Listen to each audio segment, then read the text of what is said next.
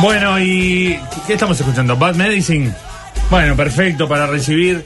a hoy lo, lo habíamos anunciado, un nuevo eh, nos va a estar acompañando por unas semanas con nosotros. Bernardo Borkestein es un viejo oyente, pero además es químico farmacéutico y va a estar hablando sobre medicamentos eh, en un sentido amplio. Bernardo, bienvenido. ¿Cómo Muchas estás? gracias, buenas tardes. ¿Cómo andan? Muy bien, muy bien. ¿Cómo estás? Bien, sí, vamos a tratar de hacer una, una columna sobre aspectos que no se suelen hablar de los medicamentos.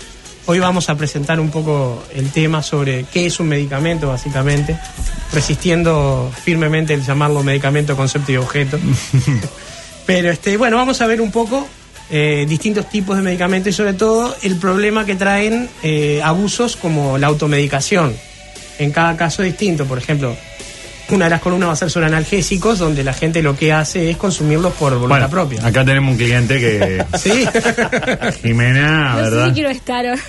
no sé. Ah, va a haber noticias para Jimena. ¿verdad? Bueno, podemos Bueno. sacar espinita con los analgésicos. Claro. Claro. El día que toque esa. También. Eh, Sí, claro, porque hay un fenómeno. lo- Los medicamentos, bueno, hoy vamos a hablar un poco de la historia, ¿no? Sí. De- pero tienen como una cosa muy positiva, lógicamente, no se va a desconocer. Pero por otro lado, a veces ese esa forma de consumo del medicamento, propia de todo lo que se consume hoy día, ¿no? Que Claro. vos vas, te administras el medicamento que se te antoja, hablas sobre medicamentos, gente que no tiene la menor idea. los compras en la feria. Claro, a veces por usar un medicamento uno cree que sabe que ese medicamento sirve para otra persona en algo capaz que no tiene absolutamente na- nada que ver o puede tener implicancias más Lo, lo probadas. vamos a ver hoy mismo cuando hablemos un poco más adelante de- ya de los medicamentos eh, dentro del frasco. Pero sí, eh, vos fíjate que uno de los grandes eh, dilemas de la bioética es si el medicamento debe ser con- considerado un producto de consumo o un producto de estratégico de lo que es la salud pública. Si debe ser una política de Estado o un producto de consumo. O sea, es un tema que no está zanjado, como todo están las dos bibliotecas eternas, pero cuando se trata como una política de Estado, los resultados son muy importantes. Cuando se trata como producto, la predicción económica de que en libertad de comercio y todo eso los precios bajan nunca se dio. Los precios han subido permanentemente. En especial por el tema de la ley de patentes, que le da al que lo desarrolla 20 años, ¿no? 20 años de protección, que todavía tiene este, pisadas para alargarlos. Este, entonces le da, digamos, un, un feudo en el que nadie puede entrar. Pero bueno, vamos a ver un poquito cómo es el tema de la historia de los medicamentos. ¿Estoy haciendo bien? Sí, perfecto. Eh, desde que el hombre aparece mucho antes de la prehistoria, hace cientos de miles de años, encuentra la necesidad de curarse. Y a lo largo de todo ese periodo, ya desde la prehistoria, este, ant- antigüedad, época clásica, etcétera, ha variado el concepto de medicina y ha variado la forma de recurrir a las sustancias que curan. Pero únicamente han pasado cuatro modos diferentes de curar a la gente con sustancias. El primero se llamaba empírico, o sea, ensayo y error. El segundo mágico, el tercero religioso y el cuarto científico. Son las cuatro formas que se hicieron. No todas han desaparecido con, con el avance de la humanidad, pero vamos a describirlas un poco. El hombre primitivo, este, recolector sobre todo, eh, probaba distintas este, plantas y animales que podían o no ser consumibles. Estaba muy atento sobre todo al sabor amargo que indicaba la posible presencia de un veneno y el hombre magia, o sobre todo las mujeres, guardaban las que podían tener propiedades medicinales. Era una forma tediosa y difícil de aprender y sobre todo con muchos errores. Claro. era lo que había Sí, en aquel momento. Y, y claro, pero no había alternativas. No había forma escrita, por supuesto, de transmitir los conocimientos a las generaciones posteriores. Claro, entonces era tal tal flor o tal raíz o tal algo. Exacto, Yo tenía corteza. un atracón o me do- tenía tal dolor, probé eso y funcionó. Entonces, y, y no hay que olvidarnos del efecto placebo, o sea, la propia fe en el acto que cura puede ayudar a curar. Entonces el hombre magia, del cual el médico moderno es el heredero, la sociedad ha depositado el poder de curar con toda su simbología y su misticismo en el médico, lo cual es razonable, y está bien que así sea, que sea en el médico y solo en el médico, eso tenía un efecto terapéutico. Las sustancias a veces eran parte del ritual de lo que le daba color al asunto para que el paciente mejorara.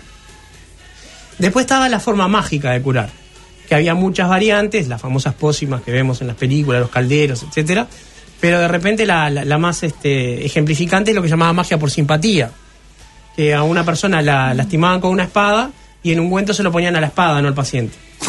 Y se esperaba que se curara. Eh, claro, pero es que, ¿cómo no funcionó eso? Me llama. Vos sabés que este hay varios ateneos que no, no han logrado resolver cómo no ha funcionado, pero esa forma mágica se ha dejado un poco de lado, aunque no otras, con todo lo de la Wicca y este resurgimiento que hubo en Internet, se ha intentado, digamos, este un tipo de medicina o de neomedicina que, que invocaba la magia, pero por supuesto este no funcionaba. ¿verdad? Claro. Después la religiosa, invocación de un poder superior y pedirle que cure. El- la antigüedad clásica, el dios eh, de la medicina era Asclepio junto con Igeia, eh, Esculapio, perdón.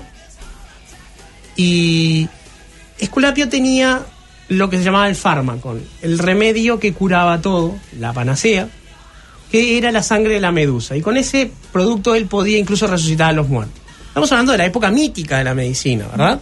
Donde se invocaba el poder de Apolo, al de Igea, al del propio Esculapio, para que curaran al enfermo. Y eso tenía un revival, por ejemplo, en las iglesias, las iglesias eh, evangélicas, que piden curaciones por la fe.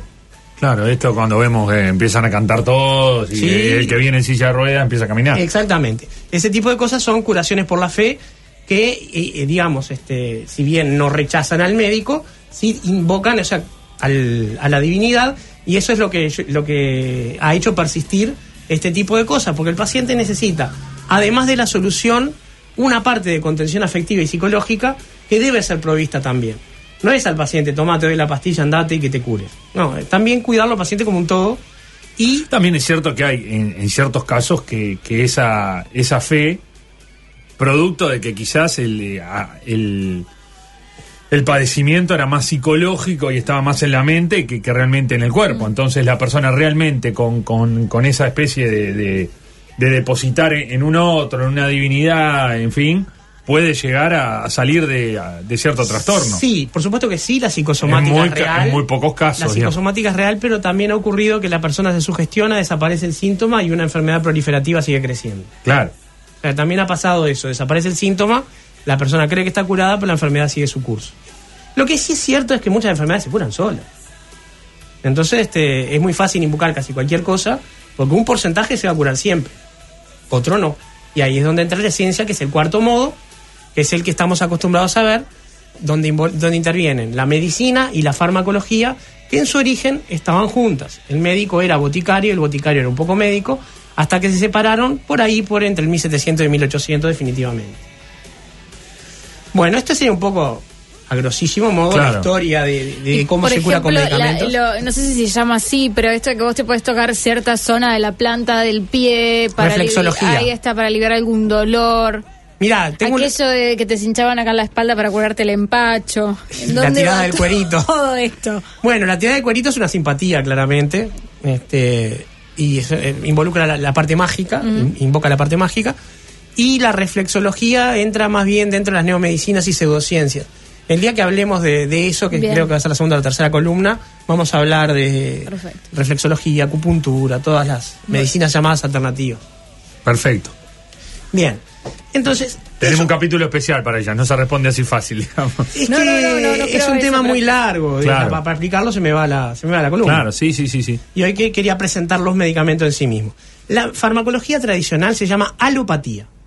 Y los medicamentos que estamos acostumbrados a consumir, comprimidos, grajeas, jarabes, inyectables, colirios, todos responden a un concepto fundamental que es el de principio activo y su dosis. Un principio activo es una sustancia que tiene la capacidad de afectar un proceso fisiológico en una relación que no está en proporción con la cantidad que se le da al paciente un comprimido de 2 de dos milili- dos- uh, de dos milímetros de diámetro muy pequeñito puede poner a dormir a un hombre de 90 kilos o suspender por un mes la función reproductiva de una mujer adulta. Y estamos hablando de un comprimido realmente pequeño. Sin embargo, si vamos a endulzar con un edulcorante de mesa o una bebida, nosotros vemos que también hay una amplificación del efecto, porque una pequeña, un pequeño comprimido permite lo mismo también endulzar bebidas en cantidades grandes, a diferencia del azúcar, pero no hay una acción fisiológica acompañada. Lo que hay es simplemente la potencia. Y la dosis que es, eh, digamos, la cantidad que debe ser administrada para que se produzcan los efectos deseados. ¿Sí? Para cada principio activo y para cada forma de vehiculizarlo existe una dosis. ¿Sí? Sí, que eso son una, de las puntas que se descontrola en el uso. En la automedicación seguro. Claro. Tanto la dosis como las interacciones por consumir demasiadas cosas a la vez son los dos grandes peligros de la eh, automedicación, incluyendo el autodiagnóstico si es que lo hubo. Porque a veces uno va al médico, el médico diagnostica correctamente, le dice al paciente qué es lo que tiene, y después el paciente toma lo que tiene. Pero muchas veces se ahorra lo de ir al médico. Por ejemplo, le duele, tiene tos, va a la farmacia y le pide al farmacéutico. Algo para la tos. Hay cuatro tipos al menos de jarabes para la tos y los cuatro tienen efectos distintos, dos de ellos opuestos. Uno aumenta las secreciones y otro las inhibe completamente. Si yo tengo asma, que necesito que me las aumenten las secreciones pectorales, Pero ahí no me hay la pueden dar diferencia vuelta. entre tos seca y, y- Pero por supuesto que sí. Se llama tos productiva y tos, tos no Eso. productiva. Es una diferencia enorme, porque la tos no productiva es un síntoma del, del asma, por ejemplo, y la tos productiva, por ejemplo, de una bronquitis. Claro. Entonces se necesita al, al doctor que diagnostique y diga, bueno, un jarabe antialérgico, un secretolítico, un antitusígeno. Claro, sí, sí, sí. Vamos al jarabe que sea. Y el farmacéutico le va a dar el que le deja más plata. Porque no va a diagnosticar, viene paciente con tos. O sea, el que no sabe, o sea, el que no es médico, Sí, sí, además la tos es a- la tos. vos un día podés tener una tos por una cosa y otra vez la podés tener por otra. Gran- claro, porque ¿qué hace uno? Termina, termina la enfermedad y guarda el frasquito para la próxima. Y de repente no es el mismo No es caso, por supuesto. Exacto. Bien. Entonces, junto con la dosis, aparece otro concepto importante dentro de los medicamentos, que es el que solamente se cuida en la alopatía, que es lo que se llama ventana o margen terapéutico. Esto es, el rango que va entre la concentración más chica que hace efecto y la más grande que no produce efectos tóxicos o, efectos secundarios indeseados. Ese es el rango de seguridad dentro de que se puede dar el medicamento. Entonces yo tomo menos, no hace nada, tomo más, puedo tener problemas. Y junto con esto las interacciones. ¿Qué pasa si tomo dos medicamentos juntos que incluso por separado sean inocuos? Por ejemplo, se dio hasta en la película esta de Jack Nicholson y Helen Hunt. Jack Nicholson y Helen Hunt. La de la- la- los cuellos de tortuga. Esa. Eh, la que él era un productor de discos de rap o algo así, de hip hop. La que era un tipo insoportable. Sí. Ah, no, la, la que Mejor tenía tox. imposible. Esa, As It Gets, esa. Sí, Mejor sí, imposible. mejor es mejor imposible. que él toma un producto para el Angor, toma eh, este ay, es, eh, ya me va a salir y después toma Viagra y juntos le producen un infarto. Claro. Entonces, ¿qué pasa? El producto para el Angor solamente le alivia el corazón, el Viagra le hacía los efectos de Viagra, pero juntos daban un problema. ¿Sí? Nitroglicerina también. Bien, otro ejemplo, por ejemplo, en la década del 90 se eh, tomaba mucho, y como se sigue tomando hasta el día de hoy, el, antialérgico loratadina. Que junto con un analgésico, que ahora se usa muy poco, pero antes se usaba mucho también, que se llama ketorolac, daba problemas aumentados también de posibilidades de riesgo de infarto. O sea, la interacción entre ellos podía, no era común, pero podía ser mala, En un analgésico, con un anti- antialérgico. O sea, te claro, da- te das cuenta que hay dos cosas que por separado, más allá que los medicamentos, también pueden ser bastante como inocuas, ¿no? Porque una vos te podés venir alergia así Sí. fácilmente, digamos, y es una papa porque es una te tomás un antialérgico y no pasa nada. Y lo otro, te duele algo, no sé qué, te tomas un analgésico. Pero absolutamente, pero aparte la loratadina se toma crónica. Vos estás tomando eso porque sos alérgico, de repente te dio un ataque de ciática, te tomaste ketorolac, aumenta el riesgo. ¿Quién lo saben? Los médicos nuevamente, que te van a preguntar si tomas antialérgico o algo así. O si tomas productos para el corazón, no te van a dejar tomar Viagra. Esas son las Eso, eso interacciones. no es una. Bueno, lo he visto, pero no es una cosa muy. En los prospectos, por lo general. No viene con todos los que no se pueden hacer inter- interacción. Viene con los conocidos, lo que no quiere decir que no haya otros por un lado. Claro, por eso, y porque segundo, podrían venir con, con realmente la, la lista con aquellos que quizás puedan llegar a tener algún tipo de riesgo. Sí, ahora el prospecto, que cada vez se parece más a una sábana, está eh, bastante críptico como para el usuario final. No, no. Es más útil para el médico y para el farmacólogo. Sí. Sí. que Además, para- a mí personalmente lo que me pasa es que uno muchas veces lo que sabe es el nombre comercial de lo que toma. Claro. No sabes la droga. La droga, sí. Claro. Y ahí lo que te dice es la droga, no el nombre comercial. Entonces. Bueno, viene con el producto, así que por lo menos lo, lo tenés ahí, pero No, claro, pero el, el- el producto con el cual no lo puedo combinar o tengo problema para combinarlo, eventualmente tengo que leer. Puede dar, primero, yo tengo la sensación que ahí se cu- eh, el, el producto, el medicamento se cubre de todas las posibles eventualidades. Le le a uno apareció, no sé cuánto, entonces, oficia de disclaimer Claro, sobre todo yo tengo, mercado una- americano. yo tengo la sensación que si vos lees todo eso no tomas nada. Decidís mejor no tomo nada. Siempre tengo esa sensación. No digo, hace falta que lo leas todo, lees solo los efectos secundarios, no tomas nada. Claro, decís, no tomo nada, porque eh, te puede dar esto, esto, esto, esto, esto, esto. Ah, me Claro, quedo con el dolor de cabeza. claro. Pero la verdad que. la primera medida ante un dolor de cabeza es tolerarlo un rato. Claro. Eso es verdad. Sí. Qué bueno. Este, cuando es crónico, cuando aparece muchas veces, se hacen otras cosas. Claro. Ya, los analgésicos son un tema fabuloso, sobre todo porque se consumen como caramelos, ¿no? No lo digo desde el Olimpo, lo digo como alguien que los consume también. No, no, ya sé. Lo, respeto mucho la combinación. Yo no combino. Si estoy tomando ibuprofeno, ese día tomo ibuprofeno. No, no, bueno. Este, pero sí, en esta columna no somos fan del ibuprofeno. igual. bien. Este, ya vamos a ver por qué. Bueno. Bueno, entonces hablábamos de la ventana terapéutica y también es importante recordar que hay una cosa que se llama dosis letal. No hay nada que a cierta dosis no sea venenoso, lo dijo Paracelso, no existen los venenos, existen las dosis. Entonces, hasta el agua, que la gente no lo cree, tiene una dosis letal. Hay una cantidad de agua que si te la de una, te morís. ¿Sí? O sea, todo puede ser abusado. Y esto es muy importante. ¿Qué pasa? Los medicamentos para ser abusados alcanzan nuevamente con posiblemente 10 o 20 comprimidos de Claro. uno solo y no una gran cantidad de litros como, lo- como lo que es el agua. Claro, Eso sí. es la inocuidad del producto. Aparte, el agua es un constituyente mayor de nuestro cuerpo. Sí, ma- matarnos nos puede matar montones de cosas. Si uno Claro. en exceso. Hasta el agua Lo- decías. Hasta Hasta, el el agua. agua. exactamente. No voy a decir cuál es la dosis para proteger a los inocentes. Claro. Pero este, el tema es, generalmente lo que se calcula es lo que se llama dosis letal 50, que es la que mata a, un- a la mitad de una población de ratas que es administrada, no se experimenta con humanos, por supuesto, en ese tipo de cosas, y eh, se maneja dentro de un rango de seguridad bastante por debajo de las dosis letales en humanos efectivas, ¿no? Pues este, es- no se puede acercar uno, salvo en algunos casos que la toxicidad compensa el riesgo de la propia enfermedad, como con los quimioterápicos en algunos de los casos. Claro, está- está- Ah, pero es- estamos hablando de casos muy Se extremos entiende. Generalmente vos jugás muy lejos del que límite. no se venden en la farmacia, Claro. No jugás cerca del techo de, de la dosis, No, salvo muy- que sea necesario. Muy lejos del techo de la dosis. Claro. Exactamente. Jugás contra los primeros efectos secundarios por lo general. Bueno, está claro porque, a ver, todos debemos conocer historia de gente que se baja blister entero, hace ese tipo de cosas, Exacto. muchas veces buscando autoeliminarse y no lo logran. O sea que por lo tanto, la- las dosis que uno adquiere generalmente no son suficientes como para que te pasen para el otro lado. Digamos. Sí, sí, sí, por Estás supuesto. bastante lejos de la dosis letal lo que uno accede en la mayoría de los productos. Y eso es por diseño, se hace así para evitar ese problema justamente. Uno tiene que pensar eh, en un tema de análisis de riesgo, qué es lo peor que podría pasar en el caso de un mal uso a la hora de diseñar un medicamento. Ahora, veíamos que las dosis habitualmente son miligramos, cantidades muy pequeñitas, del tamaño de la cabeza, de un aspi- un alfiler o menos. Eso no se puede manejar. Entonces, para poder trabajarlos en la vida diaria, por ejemplo, para poder verlos, los que precisamos lente, eh, se utilizan lo que llaman las formas farmacéuticas o los medicamentos. Se lo diluye.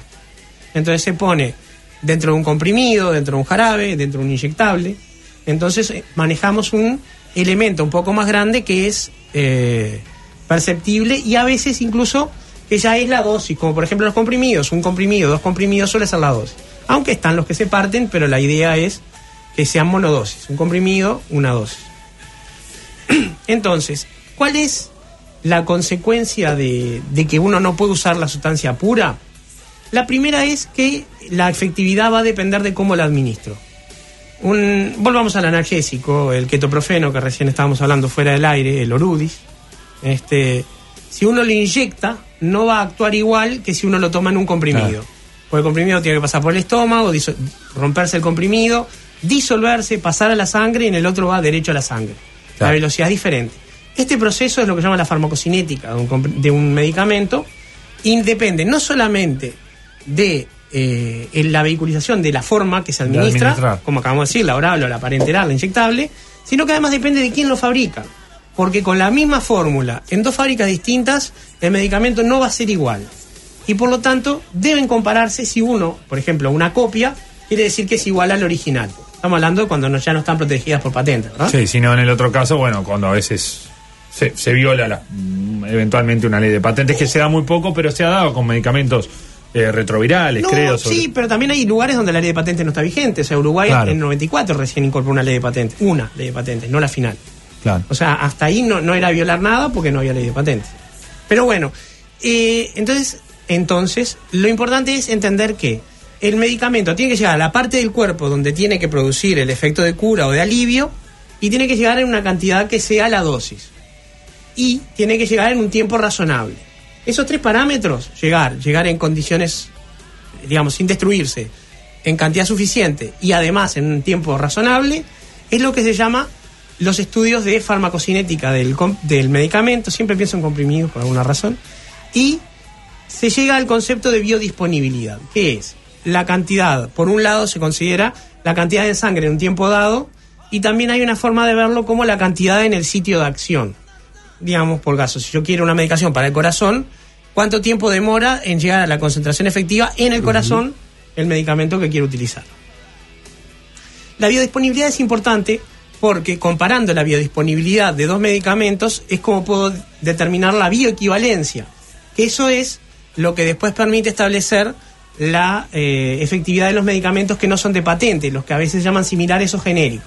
El otro gran debate que hay hoy en día en la farmacología es el tema de los medicamentos genéticos. Genéricos, Genéricos. genéricos, perdón. Hoy estoy un poquito trancado. Trabado, no pasa nada. Este, ¿y ¿Por qué está este problema con los genéricos? Porque son mucho más baratos, pero como no está demostrada a veces la bioequivalencia con el original, siempre está la sospecha de que no sea tan efectivo y a veces la realidad. Hace muy poco tiempo surgió un reclamo porque el, gobierno uruguayo estaba dando medicamentos genéricos para el SIDA y no los originales. Entonces, eso generó un problema porque siempre sobre el genérico está la sospecha, salvo que pueda demostrar bioequivalencia con el original, Claro. que eh, muchas veces la puede mostrar y muchas veces no. Hay dos formas más de manejar los medicamentos desde este punto de vista, que son los bajo licencia. Un medicamento de patente le concede a un tercer laboratorio la posibilidad de utilizar legalmente ese esa droga para fabricar un medicamento, o los similares. La patente venció, ya nadie es dueño de la patente, pero generalmente la marca original sigue teniendo mucha fuerza y es de interés de la marca secundaria tener eh, una referencia con la otra. Esos generalmente se parecen en que suelen venderse con nombres comerciales.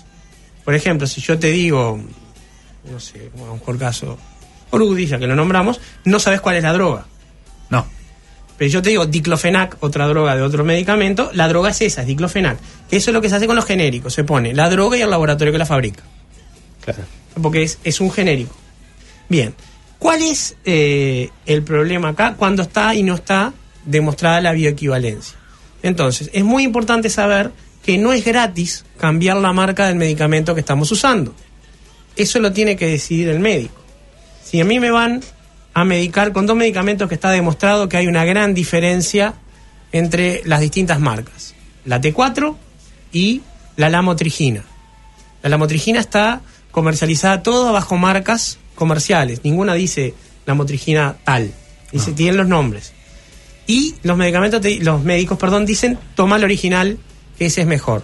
Toma el original, toma el original. El tema es que si yo tomo otro, debo seguir tomando el otro hasta que el médico intervenga nuevamente y no cambiar por mí. Con la T4 pasa lo mismo, como regula la función tiroidea, una pequeña diferencia en la, en la farmacocinética puede llevar a un desbalance, transitorio o no. Entonces lo mejor es no cambiar, empezaste a tomar una, te funcionó, seguí con eso. Claro, no, no, no es lo mismo. Por más que te digan, porque a veces también. muchas veces te En sugieren la farmacia te mirá, no me queda tal, pero tengo este otro. Que la droga es es la similar, misma, exacto. Es similar, no sé cuánto. Y, Bueno, claro. muchas veces no. Y muchas veces pasa que el genérico puede ser mejor que el original.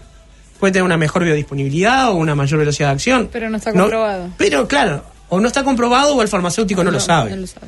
Eso es lo que pasa. Un farmacéutico... Y, y puede pasar, Bernardo, que el medicamento eh, actúe diferente según también por cuestiones individuales. Sí, se llama idiopatía y sí. Como que yo tomo, por más que diga todo el mundo, dice, no, es mejor tal el genérico que el original, pero a mí me hace mejor el original que el genérico, o al revés, ¿no? Te, te le hago un- algo muy sencillo. Eh, personas que no desayunan y tienen que tomar un medicamento con la comida por la mañana.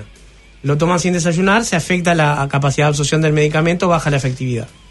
Personas que toman alcohol y toman antibióticos, baja la efectividad del antibiótico.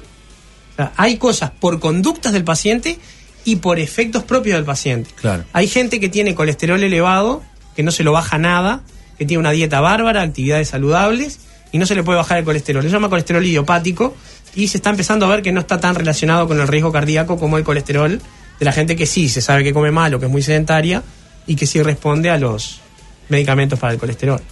Claro. Entonces, estos tres conceptos, biodisponibilidad, farmacocinética y bioequivalencia, son muy importantes y deben ser manejados por el médico y por un profesional en la farmacia.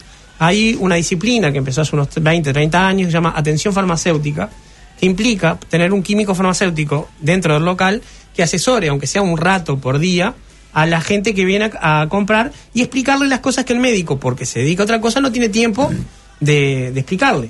Cómo tomarlo, recordarle la posología, explicarle que no cambie, aconsejarle cuando tiene que volver al médico, todo ese tipo de cosas y nunca diagnosticarle ni mucho menos recetarle un medicamento. Eso no es papel más que del médico Claro. profesional.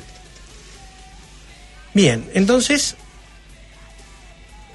vamos a ver un poco lo que estábamos hablando hasta ahora, ¿no? Cuando nosotros tenemos un trastorno, cualquiera como hoy hablábamos de la tos, tenemos que entender que no es lo mismo tener un síntoma que tener una enfermedad. Un síntoma es un signo visible de algo que está pasando dentro del cuerpo. Y el que puede leerlo, el que tiene la semiótica para hacerlo es el médico. De hecho, semiología médica son materias que se estudian en la carrera de medicina. Y hasta donde yo sé, no en, en ninguna otra carrera se estudia ese tema en particular. Pero eso puede ser ignorancia mía.